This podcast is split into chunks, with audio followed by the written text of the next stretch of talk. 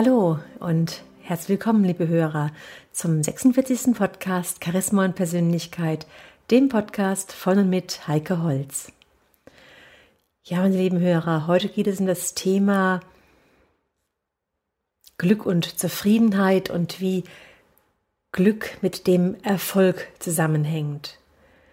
Haben Sie sich auch schon mal gefragt, ob Glück etwas ist, was satt und genügsam macht oder ob es tatsächlich auch die Motivation fördert. Und hierzu kommt diese aktuelle Studie zu einem ganz eindeutigen Ergebnis. Demnach ist Zufriedenheit mit dem eigenen Leben auch die Basis für Erfolg. Erfolg egal ob im Beruf oder im Privatleben. Die deutsche Psychologin Claudia Hase die seit Anfang 2011 an der Universität von Kalifornien in Berkeley beschäftigt ist, konzipierte für diese Untersuchung zwei Langzeitstudien. Für die erste Studie begleitete sie über mehrere Monate 750 Schüler von vier Schulen in Los Angeles. Und Kurz vor deren Highschool-Abschluss machten die freiwilligen Probanden umfangreiche Angaben zu ihrem Gefühlsleben. Und zwar in zwei unterschiedlichen Kategorien.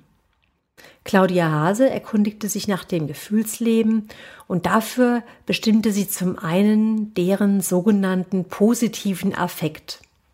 Unter diesem positiven Affekt Darunter verstehen Psychologen angenehme Gefühle wie Begeisterung, Freude, Glück oder Zufriedenheit. Und Claudia Hase fragte die Probanden beispielsweise, ob sie in der vergangenen Woche glücklich gewesen seien und ob sie optimistisch in die Zukunft geblickt und das Leben generell genossen hätten. Ja, und zum anderen fragte sie nach depressiven Symptomen wie Appetitlosigkeit oder Verzweiflung. Und zweitens untersuchte die Psychologin die Mentalität der Schüler. Also genauer gesagt, analysierte sie, wie es um deren Kontrollstrategien bestimmt war.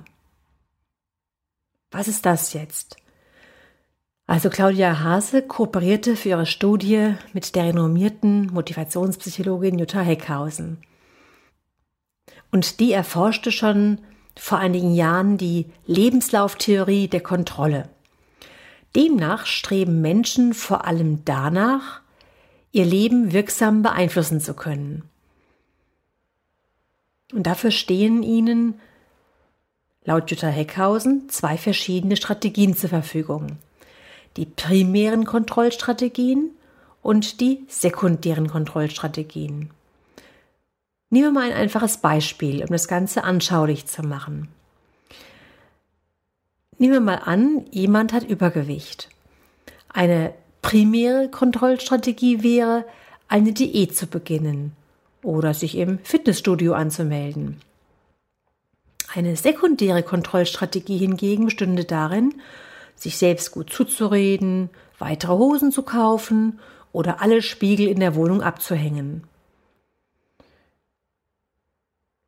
Was bedeutet das jetzt?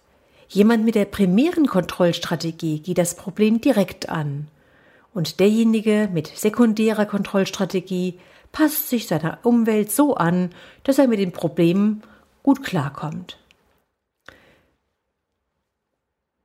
Jetzt vermutete Claudia Hase nun zu Beginn ihrer Langzeitstudie, dass sich der positive Affekt direkt auf die positiven Kontrollstrategien auswirkt. Oder anders gesagt, dass glückliche und zufriedene Menschen ihre Ziele konsequenter verfolgen und daher letztlich erfolgreicher sind. Ja, mit dieser Theorie sollte die Forscherin recht behalten. In der ersten Untersuchung zeigte sich nämlich Folgendes. Schüler, die sich zum Zeitpunkt der ersten Befragung besonders wohlfühlten, zeigten ein Jahr später vermehrt positive Kontrollstrategien. Mit anderen Worten, sie behielten ihre Ziele stärker im Auge und glaubten eher an ihren Erfolg als jene, die zum Start der Studie unglücklich waren. In der zweiten Studie stellte Claudia Hase ihre Fragen knapp 500 Realschülern in Deutschland. Und zwar an sechs verschiedenen Zeitpunkten. Fünfmal während deren letzten Schuljahr und dann nochmal zwei Monate nach dem Abschluss. Ja, und siehe da, wieder zeigte sich der Zusammenhang zwischen dem Wohlbefinden und dem beruflichen Willen. Mehr noch, jene Realschüler, die zufrieden durchs Leben gingen und an sich glaubten, waren sogar ausdauernder und erfolgreicher bei der Suche nach Praktikumsplätzen.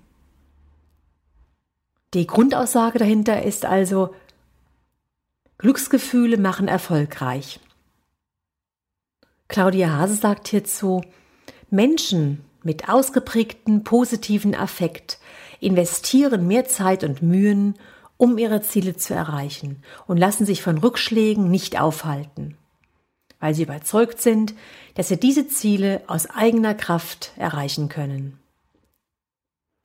Ja, meine lieben Hörer, jetzt gibt es sogar noch eine weitere Studie, die sogar aussagt, dass Optimisten länger leben, also Menschen mit einer positiven Einstellung, mit einem positiven Denken sind gesünder und das Sterberisiko, wie das in der Studie heißt, sinkt ganz drastisch. Da schauen wir uns näher an. Vielleicht stellen wir uns erstmal selbst die Frage, ob das sprichwörtliche Glas für Sie eher halb voll oder halb leer ist. Denn diese Frage ist so eine typische Frage, wenn es darum geht, um unsere eigene Lebenseinstellung zu überprüfen.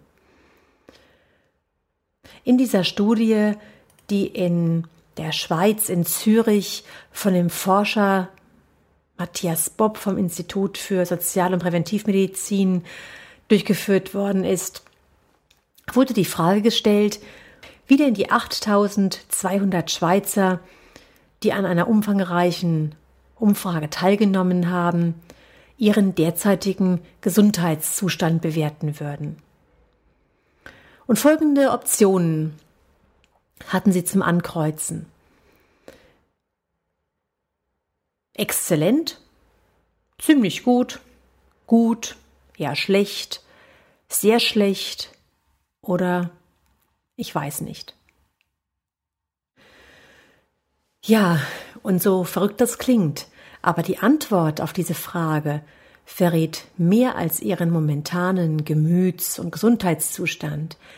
Sie sagt auch etwas über ihre Lebensdauer aus. Das kam zumindest in dieser Studie heraus, die Matthias Bob an der Universität Zürich durchgeführt hat. Also diese über 8000 Probanden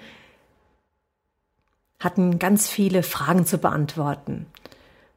Zu ihrem Geschlecht, ihrer Heimat, ihrem Beziehungsstatus, ihrem Lebensstil, ob sie beispielsweise rauchten, nicht rauchen, Sport machten und so weiter und so weiter.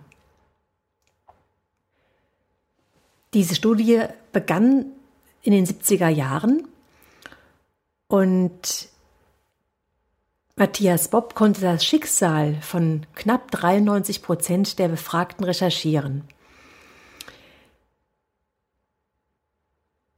Ganz klar, manche waren bereits gestorben und andere lebten noch.